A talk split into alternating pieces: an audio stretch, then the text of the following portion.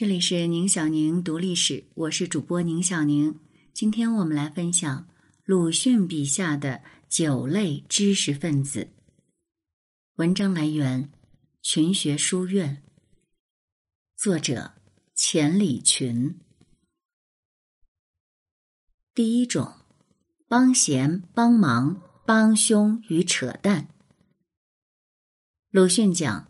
统治者只在两种情况下关心到中国知识分子或者需要知识分子：第一种情况，统治者刚刚掌权时，演武修文，需要知识分子来加以粉饰，此时知识分子扮演歌功颂德的帮闲角色；在统治发生危机、无计可施时，病急乱投医。统治者开始垂听知识分子的治国平天下的意见，而知识分子也觉得英雄终于有用武之地了，于是高高兴兴的出山了。这时的知识分子成了帮忙。鲁迅非常尖锐的指出，司马相如之类，包括屈原，不过是统治者的帮闲或帮忙。屈原的《离骚》不过是想帮忙而不得的产物。帮闲不过是写写诗、猜猜谜语、说说笑话；帮忙则是要出谋划策、参与国家大事的。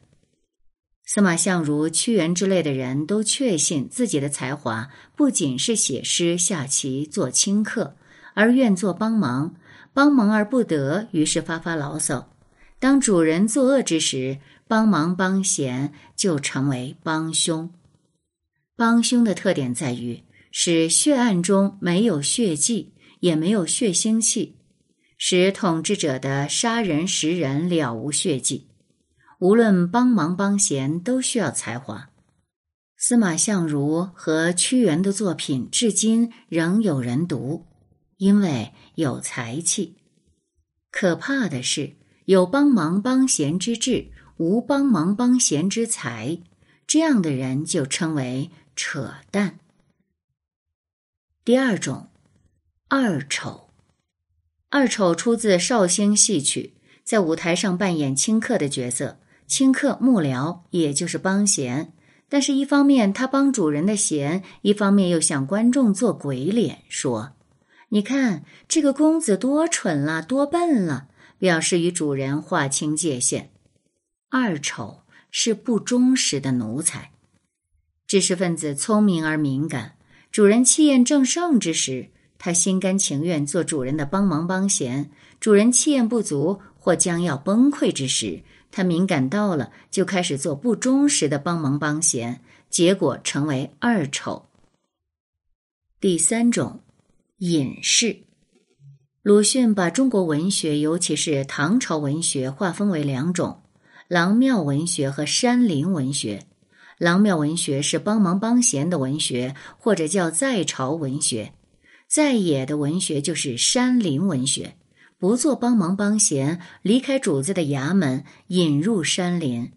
但是中国隐士与西方隐士是不同的，西方隐士是宗教性的，因信仰而隐，因此西方隐士常常同时又是苦行僧，不断对自己施以苦行，做精神追求。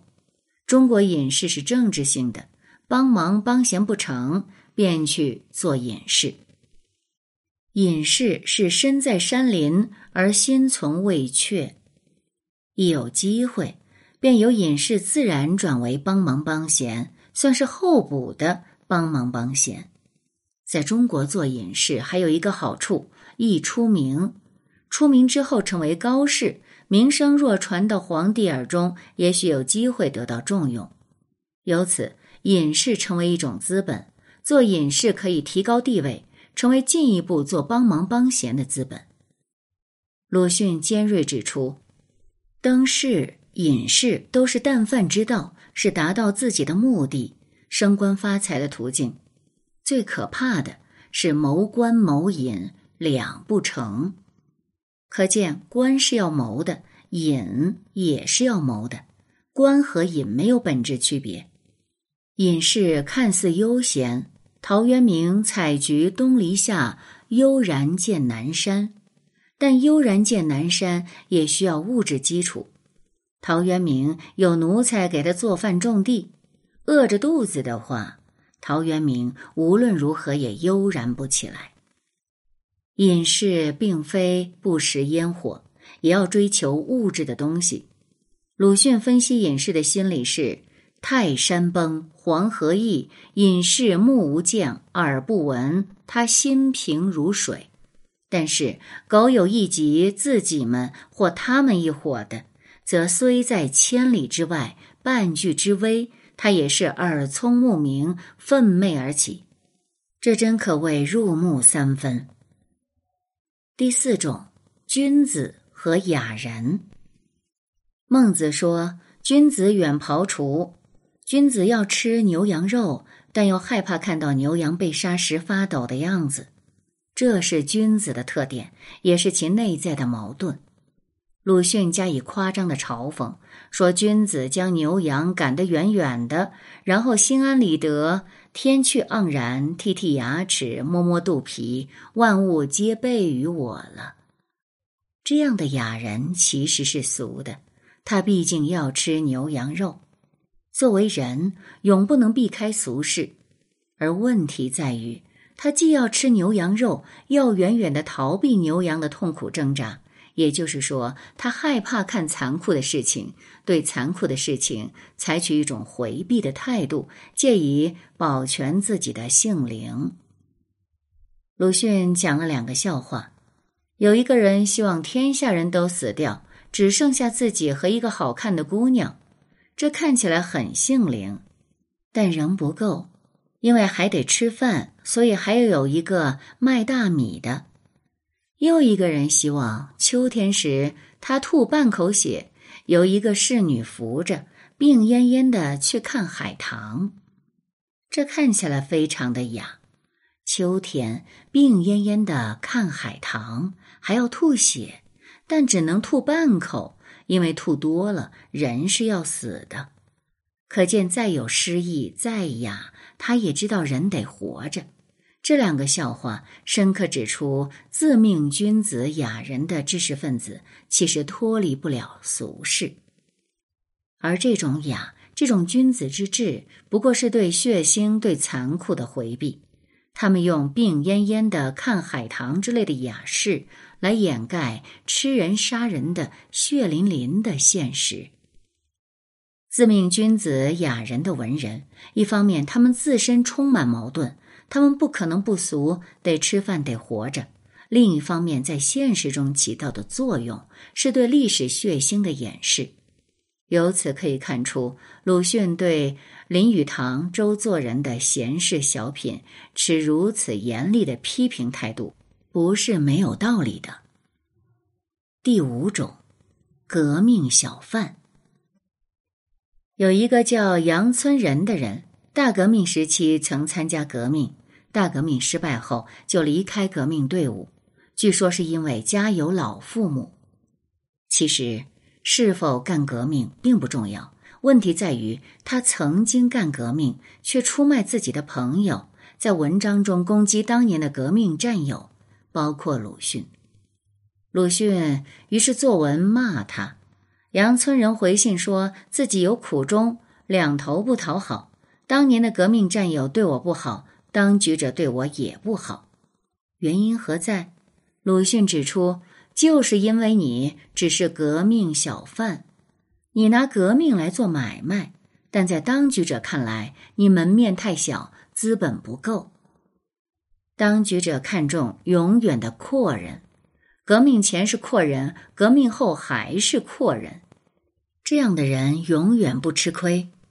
还有一种人彻底的背叛革命，不惜拿朋友的血染红自己的帽子，而革命小贩指的就是背叛自己的信仰，但胆子太小，背叛又不够彻底的知识分子。第六种，革命工头奴隶总管，这是鲁迅与周扬论战时提出的概念，他们是革命者。但扮演的角色仍是奴役他人的工头。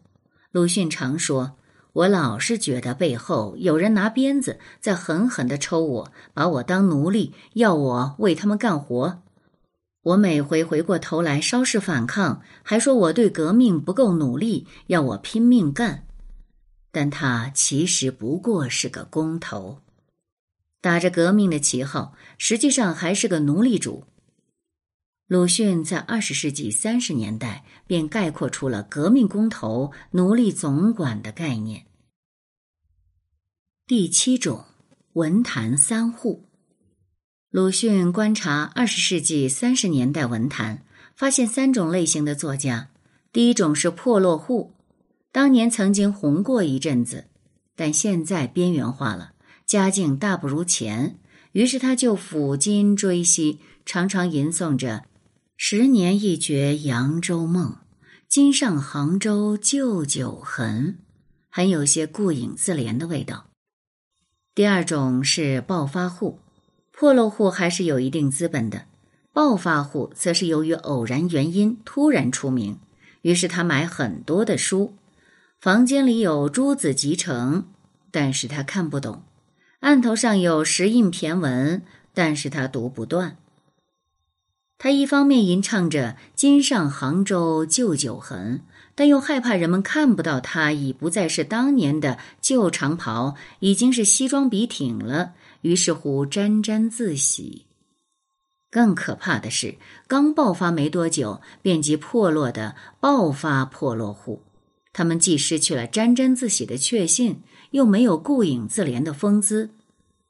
这类人有两个发展前景：向积极方面发展，就成为扬场恶少，充满流氓气，是为才子加流氓；向消极方面发展，便成为瘪三，到处讨吃。得一顿饭而已。鲁迅对这种文人是看透了的，所以他说：“我宁愿向泼辣的妓女立正，也不要向死样活力的文人打崩。”第八种，京派与海派。北京是明清帝都，上海是各国租界，帝都多官，租界多商。文人在京则进官，涉海则进商。京派是官的帮忙帮闲，海派是商的帮忙帮闲。从官那里得食，在中国传统中是不大光彩的，所以影影绰绰。北京文人频频向官方暗地秋波，但只能暗地，还不能公开投靠。公开就要受谴责，所以只能隐。当商的帮忙帮闲，其情状则显。北京文人与上海文人有明显不同，上海文人往往洋洋得意、踌躇满志，北京文人则稳重、城府很深的样子。糟糕的是，单纯做官的帮忙或单纯做商的帮忙都不行了。于是南北合流，把断砖、旧袜、皮袍与洋服、巧克力合在一起，形成一派京海大杂烩。第九种。大众的帮忙帮闲，他打着大众的旗号做大众的代言人，其实他的个体意志服从于大众意志，做的是大众的帮忙帮闲。应该说，这是鲁迅的一大发现。在传统社会里，知识分子主要是官的帮忙帮闲；到了近代社会，以及在中国现代化过程中，中国知识分子不但继续做官的帮忙帮闲。而且有做商的帮忙帮闲，大众的帮忙帮闲的危险。针对以上情况，鲁迅提出了知识分子的理想状态。他说：“凡有改革，最初总是觉悟的知识者的任务。这些知识分子必须有研究、能思索、有决断、有毅力。总的说，就是能独立思考、有个体精神、自由独立人格的知识分子。”在与大众的关系上，他也用权，但不骗人；他力导，却并非迎合；他不看清自己，以为是大家的戏子，也不看清别人，把别人当做自己的喽啰。自尊自重，同时又尊重别人。他与大众是平等的，可以做大众的事业，却又保持着个体的独立性。鲁迅又提出了包围论。他说：“无论什么人，尤其是猛人，周围都有一群包围者。人们无法与之直接见面，只能通过包围他的人去了解他。包围者往往起两方面作用：一方面，他歪曲猛人的形象；另一方面，他使猛人逐渐变得昏庸，成为包围者的傀儡。这样的包围者常常是由知识分子扮演，也是帮忙帮闲之一种，既可怕又可憎。鲁迅善于取绰号。用绰号高度概括对手的特点，神情必笑，如革命工头、革命小贩，这些绰号永远跟随着对手，天涯海角也甩不掉。节目结束的时候，我们向大家推荐的一本书，名字叫做《钱理群讲鲁迅》，作者钱理群。感兴趣的朋友可以前往。群学书院的公众号，找到钱理群、鲁迅笔下的九类知识分子，通过文末链接购买。